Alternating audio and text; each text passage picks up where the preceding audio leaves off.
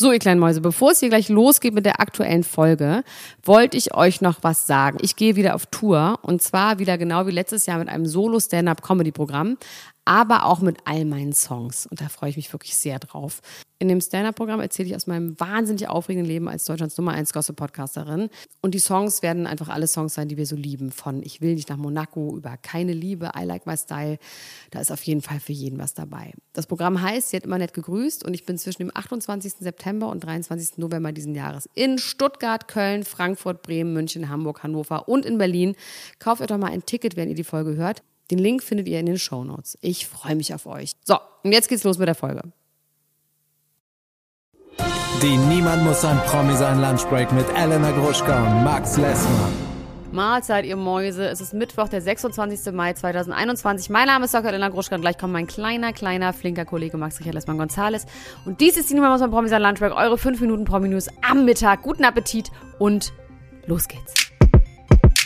Wie wir ja in der Originalfolge berichtet haben, die habt ihr bestimmt gehört, die kommt immer freitags, muss sich Marilyn Manson ja gerade ganz vielen Vorwürfen der häuslichen Gewalt gegen Ex-Freundinnen stellen. Es tauchen immer mehr Frauen auf, jetzt unter anderem auch seine ehemalige Assistentin, die sagen, der hat mich richtig scheiße behandelt, hat mich psychisch und physisch missbraucht, ausgenutzt und bedroht. Ob das stimmt oder nicht, wissen wir nicht. Es laufen auf jeden Fall gerade Ermittlungen. Und ich sage immer, when there's smoke, there's fire. Er sagt, das stimmt alles überhaupt gar nicht. Das ist nur Teil meiner Kunst und ich habe schon immer angeeckt und das ist alles eine Verzerrung der Wahrheit. Man kann sich natürlich aber auch fragen, ob seine Realität vielleicht auch schon damals etwas verzerrt war. Aber das soll jetzt hier nicht Thema sein. Marilyn Manson muss sich gerade auch noch ganz anderen Vorwürfen stellen. Und zwar ist er angezeigt wegen zweifacher Körperverletzung. Er soll 2019 bei einem Konzert einen Kameramann angespuckt haben. Ich habe mir das Material bei TMZ angeguckt und tatsächlich gibt es eine Szene, wo er auf der großen Leinwand zu sehen ist auf diesem Konzert, wie er einen großen fetten Jello, wie wir früher gesagt haben, auf die Linse rotzt. Es ist richtig, richtig ekelhaft. Dabei soll etwas von der Rotze auf den Arm des Kameramanns gelangt sein. Und dieser Kameramann möchte jetzt 35.000 Euro Schmerzensgeld haben von Marilyn Manson. Hm. Leute, also ich weiß nicht. Er ist dann ja doch auch ein Rockstar. Ich sag nicht, dass man als Rockstar seine Frauen misshandeln darf. Auf gar keinen Fall. Und auch nicht seine Assistentin, auch sonst überhaupt niemand, noch nicht mal seinen Hund. Aber als Rockstar, finde ich, darf man auf eine Linse spucken. Wahrscheinlich fänden andere Leute das wahnsinnig cool, von Marilyn Manson angespuckt zu werden. Und ich will überhaupt gar nicht wissen, was bei Rammstein-Konzerten so alles passiert.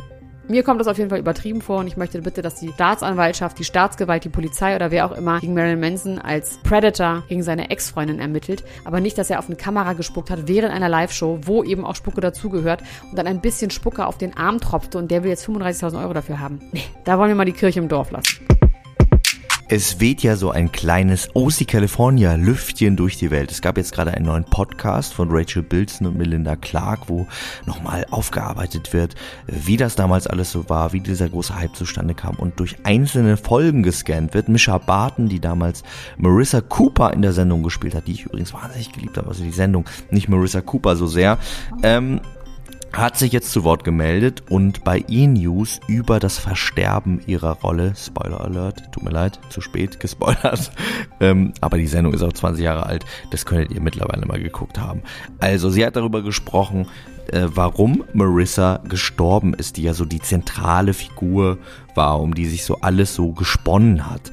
Ähm, sie hat gesagt, dass sie schon früh mit Mobbing zu tun hatte am Set und äh, außerdem, dass Arbeitspensum irgendwann so hoch war, dass es ihr alles zu viel geworden ist. Der Regisseur hätte ihr daraufhin angeboten, die Rolle entweder rausschreiben zu lassen oder äh, sie sterben zu lassen. Also entweder mit der Chance auf eine Rückkehr oder ohne. Sie hat sich dann dafür entschieden, Marissa sterben zu lassen in einer wahnsinnig dramatischen Szene die mich damals sehr mitgenommen hat. Ich habe wahnsinnig doll geheult, muss ich jetzt mal zugeben.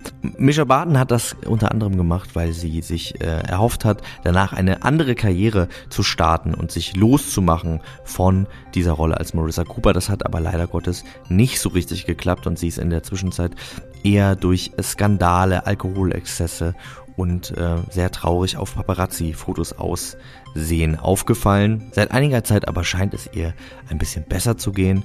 Wer weiß, vielleicht wird sie ja wiederbelebt und wir sehen doch noch eine äh, fünfte Staffel aus California, als wäre die vierte nie passiert, ähm, mit den ganzen Leuten. Ich fände super.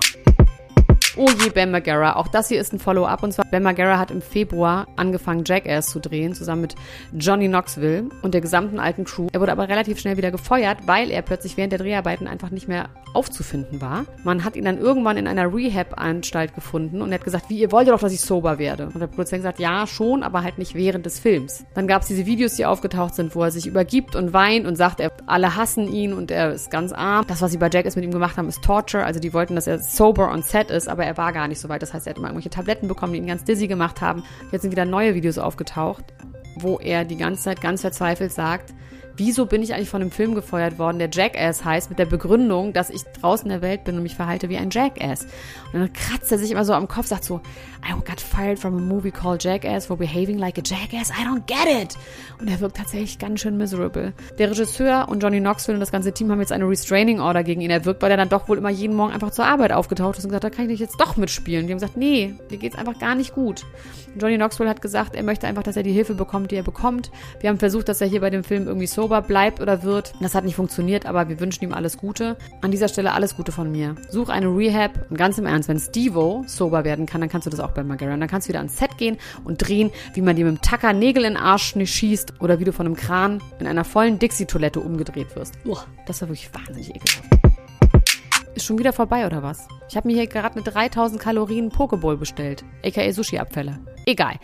Wenn ihr mehr von uns hören wollt, dann geht doch einmal auf podimo.com slash promi und schließt dort ein Probeabo für 99 Cent ab. Na, habt ihr schon mitbekommen, dass ihr das machen sollt, ne? Dann macht das doch einfach. Ihr unterstützt uns sehr und ihr könnt geile neue Inhalte hören, unter anderem zu den Kardashians, zu Temptation Island, zu Ex on the Beach, und jetzt auch ganz neu zu Princess Charming. Seit gestern ist die erste Folge zu Princess Charming online.